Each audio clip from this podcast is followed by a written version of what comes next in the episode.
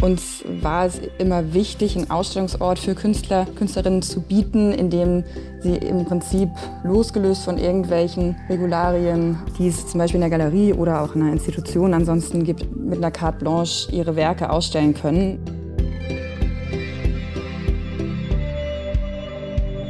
Willkommen bei Die Sucht zu sehen, dem Griesebach-Podcast. In Folge 41 sind Johanna und Friedrich Gräfling zu Gast. Sie ist Wirtschaftswissenschaftlerin und Kunsthistorikerin. Er ist Architekt und Dozent. Beide sind Anfang 30 und sammeln seit über zehn Jahren zeitgenössische Kunst. Eine ziemlich namhafte Sammlung ist da zustande gekommen. Man findet kaum nur ein Werk einer künstlerischen Position. Vielmehr geht es den beiden ja auch darum, Künstler über Jahre zu begleiten und nicht zuletzt auch um die Freundschaften, die sich daraus ergeben. Deshalb betreiben sie in Frankfurt den Salon Kennedy, in dem sie gleichzeitig leben, Kunst ausstellen und entstehen lassen. Wie sich das so anfühlt, erzählen sie uns jetzt. Herzlich willkommen bei Die Sucht zu sehen, Johanna und Friedrich Gräfling. Herzlich willkommen, liebe Zuhörerinnen und Zuhörer. Heute sind wir hier zur Abwechslung einmal zu dritt. Mit mir spricht nämlich heute das Ehepaar Johanna und Friedrich Gräfling. Herzlich willkommen euch beiden. Hallo. Hallo. Dank. Liebe Gräflings, ihr seid beide Anfang 30 und neben einigem anderen Kunstsammler. Wann habt ihr damit angefangen und was waren jeweils eure ersten Arbeiten? Also angefangen zusammen haben wir eigentlich, als wir uns kennengelernt haben. Bei Friedrich ging es ein bisschen früher los. Der hat tatsächlich schon, ich glaube, mit 17 oder so losgelegt, wenn man da schon vom Sammeln reden kann. Aber war ab dem Alter, eben ab schon sehr jungen Alter, sehr involviert in der Kunst und ähm, da auch schon hinterher immer mal das ein oder andere Werk zu besitzen. Und bei mir kam das dann tatsächlich, also das Interesse für die Kunst war schon immer da und das Kunstsammeln, sagen wir mal so, kam dann mit Friedrich eigentlich, dass wir angefangen haben, dann die Sachen auch zusammen zu kaufen und einfach irgendwie eine gemeinsame Leidenschaft wurde. Mein erstes Werk, was ich gekauft habe, war eine Arbeit von Michael Salzdorfer, ein kleines, ähm, eine kleine Collage tatsächlich von ihm, ein Stück der Mondlandschaft drauf ist und die Rakete. Also dieses Auto von, ich weiß leider den Titel gerade nicht mehr von der Arbeit, aber ist auch nicht so schlimm. Und Friedrich, du kannst ja vielleicht selber zu deiner ersten Arbeit was sagen. Und auch dazu, wie man mit 17 schon so äh, da in die Materie einsteigt, dass man sich was kauft. Ja, haben ja viele Leute noch ganz andere Dinge im Kopf. Genau, es war, war tatsächlich sogar noch ein, ein Ticken früher. Aber da kann man natürlich 0,0 äh, von Sammeln reden. Also Irgendwo hat man das Gefühl, besitzen zu wollen. Ich glaube, wenn man das Gefühl in sich hat, oder viele sagen ja auf diesen Gendefekt, dann wird man vielleicht mal ein Sammler. Aber zu dem Zeitpunkt war das natürlich überhaupt nicht bewusst, sondern es war einfach nur mit so, weiß ich nicht, 13 bis 15 rum, war ich so ein bisschen in einer, in einer Street Art Szene bei mir in, im Heimatort. Und äh, zum Ende hin, beziehungsweise dann so irgendwie ein Schulwechsel an und sowas, wollte ich eben diese Zeit, diese Phase manifestieren und habe dann die anderen Jungs gefragt, ob sie mir eben ein Bild malen ähm, oder eben etwas auf Leinwand sprühen und eben nicht nur an die Brückenpfeiler oder sowas. Ah, Graffiti war das. Genau, für ja. alle Zuhörer, es war sogar legal. Wir hatten von der Stadt eine Genehmigung, ein paar Brücken und ein paar Autobahnwände zu besprayen. Aber genau, da dann eben diesen Übertrag, dass ich das eben für mich so ein bisschen dokumentieren wollte, natürlich sehr, sehr viel unbewusst, aber eben ja, die Frage, es zu, ja, zu manifestieren, das ist wahrscheinlich das richtige Wort, also zu äh, festzuhalten, diese Zeit. Und das war jetzt, wenn man so will, die allererste Arbeit. Die ist allerdings natürlich weit entfernt vom, vom klassischen Kunstkaufen oder vielleicht auch jetzt, wenn man kunsthistorisch gehen möchte, von irgendwelchen Definitionen. Aber da fing alles mit an, ja. Und weißt du noch die Situation, wie du was gekauft hast eigentlich? Graffiti eben kann man natürlich äh, logischerweise nicht mit nach Hause nehmen und besitzen. Aber was war dann sozusagen der Sprung zu etwas, was dann dir gehört, was du irgendwo siehst und äh, für das du bezahlst und was du dann mit nach Hause nehmen kannst? Genau, also das war im Prinzip dann mit äh, eben aus dieser Gruppe dann kollektiv, äh, dass die äh, etwas auf Leinwand arbeiten, damit ich das eben behalten kann aus der Zeit. Also das war sozusagen der erste Bildträger als solches, wenn man will, den ich dann mitnehmen konnte. Und dann hat sich das entwickelt. Dann kam das tatsächlich über Street Art. Dann bin ich nach London gezogen und da war das dann gerade so Banksy und die ganze Phase, eine heiße Phase. Da bin ich da auch viel on Tour gewesen und darüber kam ich dann tatsächlich auch zu, sagen wir mal, der nicht Street Art Kunst, sondern weiß nicht, Hochkunst oder wie man es auch immer nennen möchte. Und da war dann die allererste Arbeit von Anne Hardy. Das ist eine Fotografin, die bei Maureen Palais vertreten wird. Okay. Ihr seid heute, muss man wissen, näher an der Kunst als manch ein Kurator oder Museumsdirektor. Ihr lebt nämlich in und mit der Kunst, kann man sagen. Und das gleich an zwei Standorten. Fangen wir vielleicht einmal in Frankfurt an. Was genau ist der Salon Kennedy? Also der Salon Kennedy wurde gegründet von uns, ich glaube 2013, als wir nach Frankfurt gezogen sind.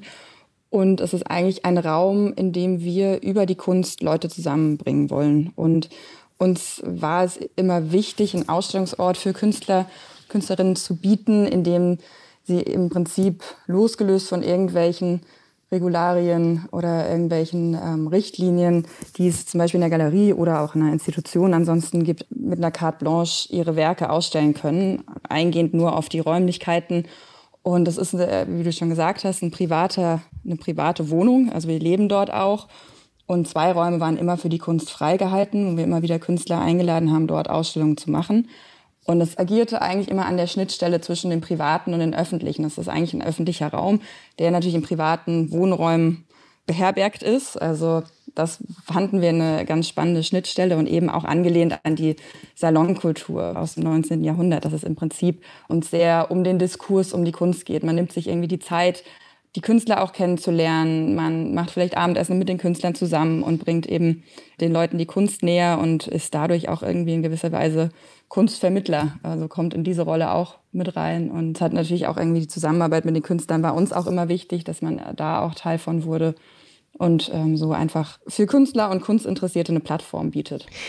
Das sind also, muss ich nochmal fragen, richtig eure privaten Räumlichkeiten. Da wohnt ihr einfach, da ähm, trinkt ihr morgens euren Kaffee und wenn es ansteht, sind eben zwei Räume für Ausstellungen reserviert oder für Kunstentstehung. Genau. Oder? Ja. So kann man es nennen, wobei ähm, die zwei Räume tatsächlich bis vor der Pandemie, der, während der Pandemie hat sich ein bisschen verändert, aber bis vor, die, vor der Pandemie tatsächlich immer leer waren. Also halt immer bespielt waren von externer Kunst, aber sozusagen schon wirklich Ausstellungsräume und in denen durch Veranstaltungen, durch Abendessen, durch Zusammenkünfte, Empfänge und so weiter wir die dann belebt haben, aber wir auch in der Wohnung auch leben und ähm, dadurch ist es eben so immer dieser Zwiespalt, öffentlich und privat. Also auf der einen Seite ist es hoch privat, auf der anderen Seite ist es auch öffentlich, weil wir auch am Sonntag mal um 22 Uhr geklingelt wird und jemand sich die Ausstellung anschauen will. Und wenn wir da sind und gerade die Muse haben, auch öffnen. Ja. Gibt es denn ein Zimmer, das irgendwie tabu ist oder ist das architektonisch, du bist ja studierter Architekt, so geregelt, dass sich das eben wenn man es nicht will, gar nicht unbedingt mischt. Es ist genau, es ist so geregelt, also man geht durch unsere auch private Wohnungstür tritt man ein, ähm, durchquert dann unser Esszimmer und dann daran schließen die zwei Ausstellungsräume an. Äh, unser Bad, Schlafzimmer und auch privates Wohnzimmer ist in der Hinsicht tabu bzw. Wird, wird nicht gesehen. Lustig. Wie seid ihr auf diese Mischform denn gekommen? Also diese Form der Nähe ja auch. Habt ihr das bei irgendjemandem oder irgendwo auf der Welt gesehen oder wie kam das dazu? Es hat angefangen in London. Also gesehen haben wir das so bei niemandem vorher oder natürlich gab es das bestimmt schon vorher, klar, aber also nicht, dass wir dadurch inspiriert wurden, sondern einfach, weil wir eigentlich schon immer Spaß hatten, Ausstellungen zu machen und haben in London natürlich auf viel kleinerem auf einer viel kleineren Fläche angefangen, während so irgendwelchen Kunstevents in der Stadt, so zum Beispiel der Freeze, haben wir unsere Möbel aus dem Wohnzimmer raus und ähm, alles irgendwie ins Schlafzimmer und Bad verfrachtet und äh, befreundete Künstler eingeladen und denen ähm, gesagt, sie sollen da mal ihre Werke zeigen und haben da dazu eben Leute eingeladen, dass die Arbeiten natürlich auch einem breiteren Publikum präsentiert werden können. Und das hat uns irgendwie Spaß gemacht und wir fanden das ein schönes Format, sodass wir dann, als wir nach Frankfurt gezogen sind, uns irgendwie auch explizit diese Räume so ausgesucht haben, die dann eben auch so passend geschnitten waren, dass man im Prinzip, wie Friedrich gerade erklärt hat, durch unsere Wohnräume muss, aber eben nicht durch die komplett privaten Räume. Also so kam das dann. Ja. Und ist es denn mittlerweile so, du hast eben gesagt, Johanna, ihr habt befreundete Künstler eingeladen. Ist es mittlerweile so, dass aus Arbeitsverhältnissen heute auch Freundschaften entstehen? Oder war das so auch ein bisschen eure Hoffnung, als ihr begonnen habt, so zu leben? Hoffnung weiß ich gar nicht. Also ja, es, ist auf jeden Fall hat sich das so entwickelt bei vielen Künstlern, mit denen wir zusammengearbeitet haben. Aber ich glaube, das ist, war eigentlich, also es war so ein natürlicher Werdegang, weil es war ja nie als solches ein, sagen wir mal, ein Geschäftsverhältnis, was mit den Künstlern eingegangen sind, sondern im Prinzip war das schon von vornherein immer mehr eine Zusammenarbeit. Also wir haben dann auch immer oder sind wir, glaube ich, vom Naturell auch, vielleicht auch so die Weise, wie wir sammeln und uns mit der Kunst umgeben, dass wir einfach irgendwie sehr neugierig sind und in gewisser Weise da dann immer aktiv dabei sein wollten, auch in der Entstehung der Ausstellung und ob sie es wollten oder nicht, uns da immer ein bisschen mit eingemischt, eingemischt haben wir uns nicht so wirklich, aber genau eingeklinkt haben. Und dadurch, dass es dann auch in unseren privaten Räumen ist, äh, ist dann natürlich auch auf natürliche Weise so eine Nähe entstanden, die sich dann auch in, oft in, in Freundschaften entwickelt hat. Ja. Dann kommen wir doch mal zu eurem zweiten Projekt, wobei ihr sicherlich noch ganz viele mehr habt, aber hm, jetzt in, in Bezug auf Kunst sammeln. Ja, es ist ein Schloss im nördlichen Spessart. Ich glaube, du, Friedrich, hast es von deinem Vater übernommen, richtig? Indirekt. Also wir, mein, mein Vater und ich sind immer noch aktiv dran. Es ist tatsächlich eher eine Bauruine, die wir ähm, ganz entschleunigt in der Freizeit mit wirklich eigener physischer Arbeit restaurieren. Und da geht es um die ja, Materialforschung, die Architekturforschung, aber auch das physische Arbeiten. Und das ist aber ein, wirklich ein Samstagsurlaubsprojekt. Und da kam, als wir dann in Frankfurt ähm, 2013 äh, hier uns angesiedelt haben, kam dann irgendwann im Laufe der, des folgenden Jahres die Idee, dass man dort doch auch mal den Raum ein bisschen kurzweiliger aktivieren könnte. Also eben nicht nur dort architektonisch bastelt oder sich Kachel um Kachel vorarbeitet, sondern halt äh, eben auch das aktiviert durch die Kunst und vor allem natürlich auch dann in dem Zusammenspiel mit der doch sehr, sehr wilden Architektur auch da nochmal einen ganz anderen Diskurs für sowohl produzierende Künstler als auch natürlich für die Besucher zu präsentieren oder zu darzustellen. Das Schloss ist sehr, sehr alt, erbaut nämlich schon um 1597 las ich. Wie ist das in eure Familie geraten? Haben dort schon mal Urahnen gewohnt oder war das ein Zufall oder wie kam das? Es kam über den Denkmalschutz tatsächlich. Das war dem Verfall preisgegeben. Das war noch dann fast ja, vor meiner Zeit. Da kam der Denkmalschutz auf meinen Vater zu und hat gesagt, Sie sind der richtige Mann. Und von da an ist es bei uns und entwickelt sich.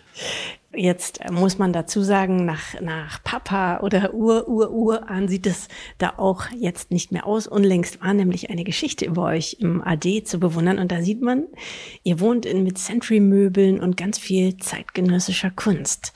Ganz ähnlich in eurer Frankfurter Wohnung oder eurem Salon. Ihr sammelt ausschließlich zeitgenössische Kunst, richtig? Ja. Genau. Wie kam das oder seit wann ist das so? Ich denke mal, das ist äh, dem geschuldet, dass wir wirklich eigentlich das Interesse an dem Diskurs, an dem Prozess, an dem Austausch haben.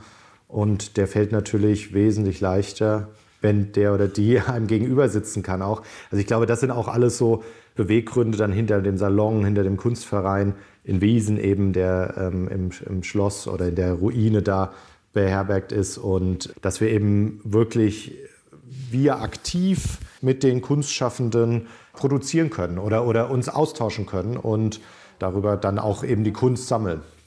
Kunst ist für uns auch eigentlich ein Medium, um das abzuzeichnen oder die Zeit abzuzeichnen, in der wir einfach leben. Wie sich das verändert, dann retrospektiv irgendwann mal, was wann irgendwie passiert ist. Und dafür ist die Kunst für uns auch da, dass man einfach die Zeit einfängt in gewisser Weise. Ja. Vielleicht erzählt ihr ein bisschen über eure Sammlung, über eure Künstler, wer euch wichtig ist, wer euch besonders am Herzen liegt, äh, von wem ihr vielleicht auch schon ganz lange sammelt. Genau, für die Leute, die euch noch nicht kennen. Sehr gerne. Das ist, ähm, ist natürlich auch immer ein Prozess und immer äh, unterschiedliche Fokusse und auch gerade wo, äh, in welchem Jahr irgendwie was auch dann auf, weiß ich nicht, institutioneller Ebene oder so passiert. Also dadurch kann man das, kann man das jetzt schwierig so umgreifen. Aber ich meine, wir sind generell bei immer interessiert, eigentlich wirklich die Künstler die Tiefe zu verfolgen. Und ich meine, auf jeden Fall ein Name, der, der fallen muss, ist Michael Salzdorfer, mit dem wir auch dann in Wiesen eine recht große Produktion durchgeführt haben. Den verfolgen wir, ja, Johannas erste, erster Kauf und bis heute und äh, eigentlich das Werk in vollster Tiefe. Aus jedem Schaffensjahr mindestens eine Arbeit. Darum natürlich eine Gruppierung mit äh, Gregor Hildebrand, Alicia Quade, Jorinde Vogt, Christian Jankowski. Dann gibt es jüngere Positionen, die wir aktuell sehr intensiv verfolgen, wie Simon Fujiwara zum Beispiel, Sung Chiu. Grace Weaver. Grace Weaver, genau. ähm, Eine Malerin reinzubringen. Genau, also da könnte man jetzt unendlich weiterführen. Aber es ist weniger, dass man jetzt sagen kann, das ist jetzt aktuell, sondern es ist eigentlich so eine überschaubare 20, 30 Positionen und die wir dann parallel eigentlich immer wieder vertiefen und auch konstant, so, sofern wir können, ausbauen. Ja.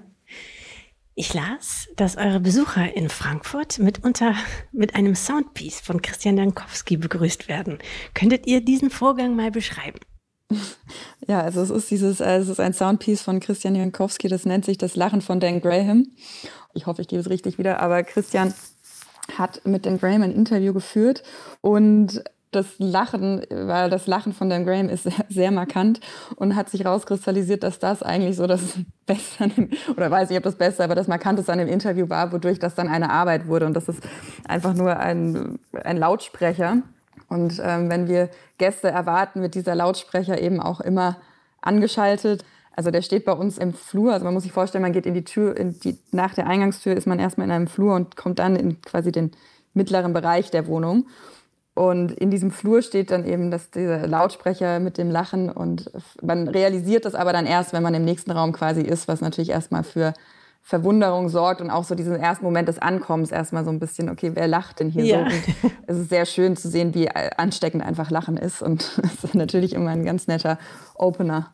Sehr nett. Und es wird einem dann so zu sagen hinterhergelacht, wenn man schon drin ist. Genau. Ja, lustig. Gibt es denn Kunst, die sich bei aller Liebe und Verehrung einfach nicht für euch, also für euren Alltag, als tauglich erwiesen hat? Oh ja, da gibt es viel. Da könnte man tief graben. Aber wir probieren es auch immer wieder. Also ähm, es gibt, weiß ich nicht, zum Beispiel eine Arbeit von Yves Scherer. Das ist äh, Emma Watson in Lebensgroß aus Schokolade. da fängt es schon mal an, wenn die in der Sonne stehen würde, dann hätten wir nur eine große Schokosuppe also muss da schon mal klimatisch drauf geachtet werden. Dann natürlich gleichzeitig ist es auch, und man muss dazu sagen, es ist Emma Watson nackt. Also insofern auch, auch nochmal äh, noch so eine Sache, ob man damit leben will. Dann gibt es natürlich äh, von Michael Salzdorf haben wir zum Beispiel Andy Warhol trägt Parfüm. Das ist eine Holzlatte mit einem relativ einfachen, so baumarktüblichen Duftspender, so ein richtig beißender Zitronengeruch. Und der gibt eben alle, ich weiß nicht, was die Intervalle sind, alle Minute oder sowas, gibt er eben so einen Sprüher ab. Also man kennt die vielleicht von so Autobahnraststätten, Toiletten, da hängen die. Das ist museal gesehen eine schöne Arbeit, aber wenn einem im Schlafzimmer nonstop da dieser Zitrusgeruch um die Ohren oder um die Nase fliegt, nicht so schön. Aber wir haben es immer wieder probiert. Also auch mit Alicia Quades Kommunika-Fernwirkung, die hatten wir an, ganz zu Anfang in unserem Wohn-Esszimmer stehen und dachten auch, das ist ein ganz schönes Gadget, was man so anmacht, wenn man eine Essenseinladung hat. Da muss man sich vorstellen, da sind zwei Neonröhren an Laut jeweils eine Lautsprecherbox angeschlossen. Und sobald die eine angeht, wird eben dieses Geräusch des Anschaltens der Neonröhre auf den Lautsprechern übertragen. Und wenn die eine angeht, ist es quasi der Kommunikator für die nächste was dann sich dann auch herausgestellt hat, dass es einfach nicht mehr tauglich war, um noch irgendwelche Tischgespräche führen zu können. Also wir haben es immer mal wieder versucht, aber mussten dann teilweise das Handtuch werfen. Ihr habt ja auch eine kleine Tochter. Nun ist die noch, kann sie wahrscheinlich noch nicht laufen. Vorhin habt ihr erzählt, nee. neun Monate. Genau. Aber ist sie bereits aufmerksam geworden auf das eine oder andere, was bei euch steht und was sie wahrscheinlich üblicherweise nicht überall sonst sieht? Von der Kunst ist gar nicht so wahnsinnig viel am Boden, zum Glück. Aber wir haben ein paar, also wir haben so eine Lampe am Boden liegen, die auch noch so schön abgerundet ist. Da ist sie schon einmal drüber gekrabbelt und Kopf vorwärts auf dem Boden gelandet. Oder ja, so ein, zwei Sachen. Ähm, vor allem in Wiesen und in der Scheune stehen einige Sachen, die dann doch nicht, sich als nicht so wahnsinnig ähm, stabil erwiesen haben. Äh, die mussten dann mal zur Seite geräumt werden. Aber das wird noch spannend in der nächsten Zeit, sobald die ersten Schritte kommen und demnach irgendwie die Reichweite nach oben hin sich ein bisschen ausdehnt. müssen wir da, glaube ich, mal gucken, wie man die eine oder andere Sache sichert. Oder wir müssen einfach Augen zu und durch und das ist dann halt Teil davon. Ich weiß noch nicht genau. Wobei visuell ist es natürlich schon auch, also da, da merkt man schon, dass sie reagiert. Also die Sachen, die an den, an den Wänden hängen oder irgendwo, da freut sie sich schon auch sehr dran. Also kriegt, kriegt man richtig mit, auch wie sie hinkrabbelt und genau. Bietet immer viel Stoff für schöne Geschichten. Ja, denke ich mir, genau. Das ist äh, klar, die wächst gleich ähm, ganz früh mit einer anderen Perspektive, also merkt gleich, dass es auch anders geht. Andere Perspektive. Ähm, wie ist das denn für euch? Wie denkt ihr beeinflusst das eure Perspektive, diesen anderen Teil des Lebens, eben den Alltag, dass ihr ständig in, ja, diese unmittelbare, ständige Präsenz von Kunst und Künstlern bei euch? Also ich würde sagen, es bereichert ungemein. Allein sich mit Kunst zu umgeben, in der Fülle, in der wir es eben auch zu Hause machen, ist einfach äh, eine wahnsinnige Bereicherung, wenn man das kann auch um den Alltag, also die, auch dieser Kontakt zu Künstlern und eben auch diese zu den Kunstwerken, Ausstellungen ansehen und, und das Ganze drum und dran, das gibt eben immer ja auch einen Perspektivwechsel vom Alltag. Ne? Also es erweitert irgendwie ungemein den Horizont und man kriegt immer wieder neue, neue Eindrücke vermittelt und um, beschäftigt sich mit Sachen, mit denen man sich normalerweise eben nicht beschäftigen würde. Ja, klar.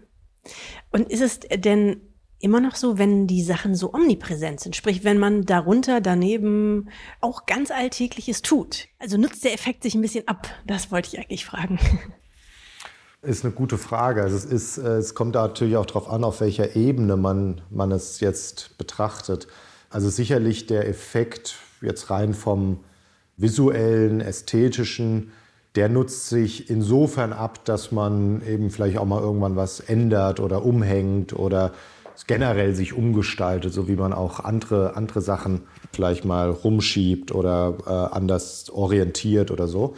Aber ich glaube vielmehr der inhaltliche Effekt, der nutzt sich eben nicht ab. Und das ist, das ist genau diese Tiefe, dieser Austausch, dieses so nah dran sein, dass es eben nicht nur das einzelne Werk ist, was irgendwo hängt, sondern tatsächlich auch wirklich ja die Freundschaft viel vorhin, aber auch äh, dieses ständige sich austauschen, alles im Prinzip lesen, jedes Interview anschauen, ähm, zu den Ausstellungen reisen.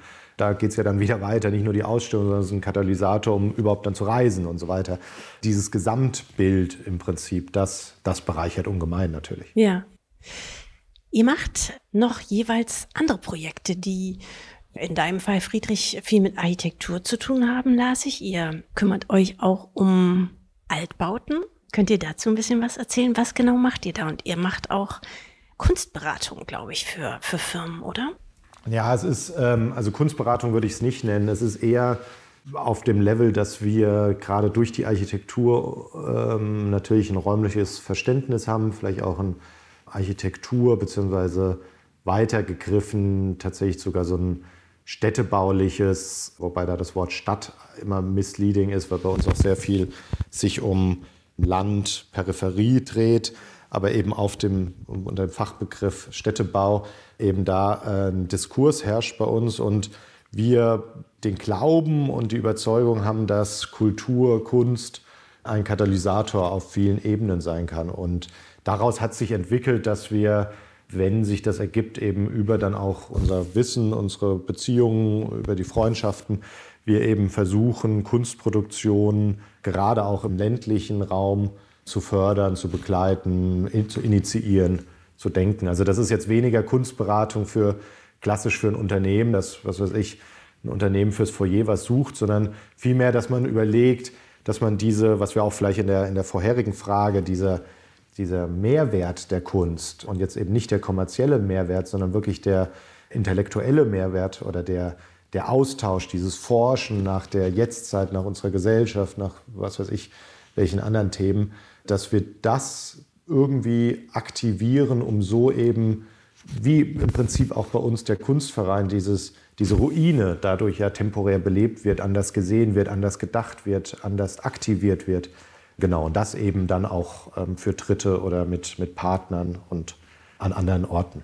Wer ist da zum Beispiel ein möglicher Partner? Sind das dann die Verwaltungen von Städten oder von Dörfern oder mit wem seid ihr dann im Gespräch? Genau, auch. Also das sind, das sind äh, diverse Ebenen. Also jetzt aktuell arbeiten wir gerade am Projekt, ähm, das fing letztes Jahr mehr oder weniger an. Das ist ein Hotel in der Slowakei, mitten im Nirgendwo, eine Stunde von Budapest entfernt, eineinhalb Stunden von Bratislava und zwei Stunden von Wien entfernt. Das ist ein fantastischer Ort, aber eben auch ähm, vollkommen isoliert jetzt als, als Ort. Jetzt war leider, dadurch, dass es ein Hotel ist, eine Pandemie, die uns alle beschäftigt und das Hotel musste geschlossen werden, weswegen das Projekt letztes Jahr so ein bisschen auf Schmalspur lief. Aber so war es, das wäre jetzt natürlich dann ein privater Träger, aber auch zu Kommunen, zu eines der allerersten Projekte war für die Stadt Aschaffenburg ein Kulturweg, unterschiedliche Level. Ja, dann kommen wir jetzt äh, zu den Fragen, die wir hier fast immer den Leuten stellen. Die kriege ich jetzt dann diesmal doppelt beantwortet. Johanna, mit dir fangen wir mal an. Welches ist das Kunstwerk auf dieser Welt, das du gerne besitzen würdest, egal ob das logisch ist? Also eine Sache, ähm, was heißt Kunstwerk, aber eine Sache, was auch nicht mehr möglich ist und wahrscheinlich auch nie realisierbar wäre, einmal vielleicht eine Arbeit zusammen mit äh, Christo zu realisieren. Das wäre, glaube ich, so ein Projekt gewesen, was man, also natürlich überhaupt nicht komplett utopisch, aber. Das wär's, wenn er euer Schloss einpackt. Genau. Und Friedrich, du? Ah, da, das ist jetzt schwer, oder? Da hat Johanna das echt ist vorgelegt. Jetzt schwer, weil das natürlich wirklich ein sehr, sehr guter Vorschuss wäre. Jetzt könnte ich natürlich Gordon Matta Clark anwenden. Es wäre zu lame. ähm. Kein Gordon Matta Clark an den Wänden, aber ein Haus von Gordon Matta Clark. Ja, meine ich ja. Gesplittet. Dann würde ich sagen, die andere, nächste, auch sehr schwierige, aber dafür letzte Frage. Was sind jeweils eure Lieblingsmuseen und warum? Ah, das ist auch wahnsinnig schwer zu beantworten, weil ich glaube, da gibt es auch nicht eins. Also für mich gibt es nicht ein Museum, was ich sagen würde, das ist, das ist das Lieblingsmuseum. Das, wo du heute Abend gerne noch schnell reingehen würdest. Also ich glaube, ich bin jetzt einfach mal ein bisschen lokalpatriotistisch und sage, ähm, wende mich an die Frankfurter Ausstellungshäuser. Ich meine, Städel ist natürlich schon ein wahnsinnig tolles Ausstellungshaus für Deutschland und das MMK, ähm, muss ich auch sagen. Und die Schier natürlich nicht zu vergessen. Also ich glaube, wir sind da in Frankfurt schon ganz gut aufgestellt. Und das sind auch alles Häuser, wo man auch schnell am Abend noch mal gerne einen Abstecher reinmachen kann. Was kann man eigentlich bei euch gerade sehen? Da ist momentan ähm, tatsächlich zum ersten Mal unsere eigene Sammlung zu sehen, mhm. weil eben durch diese ganze Corona-Geschichte und dann kam das Kind und dann kam ein bisschen Nestbautrieb und dann hatten wir gedacht, wir, ähm, wir gestalten alles mal um und haben eben dadurch, dass es auch nicht planbar war mit Ausstellungen, gesagt, jetzt machen wir erstmal unsere eigene Sammlung von verschiedenen Künstlern zusammengestellt. No. Friedrich, haben wir jetzt Soll noch ich? was offen? Ja, genau. Wir haben eigentlich noch was offen, oder? Ähm, was mich immer sehr, sehr fasziniert, sind ähm, wirklich Skulpturengärten oder Projekte, die eine Riesengröße haben. Und da ist natürlich äh, an der Forefront Marfa, aber könnte man jetzt noch ein paar andere aufzählen. Also wo einfach auch so eine, so eine Freiheit des Schaffens zutage kommt.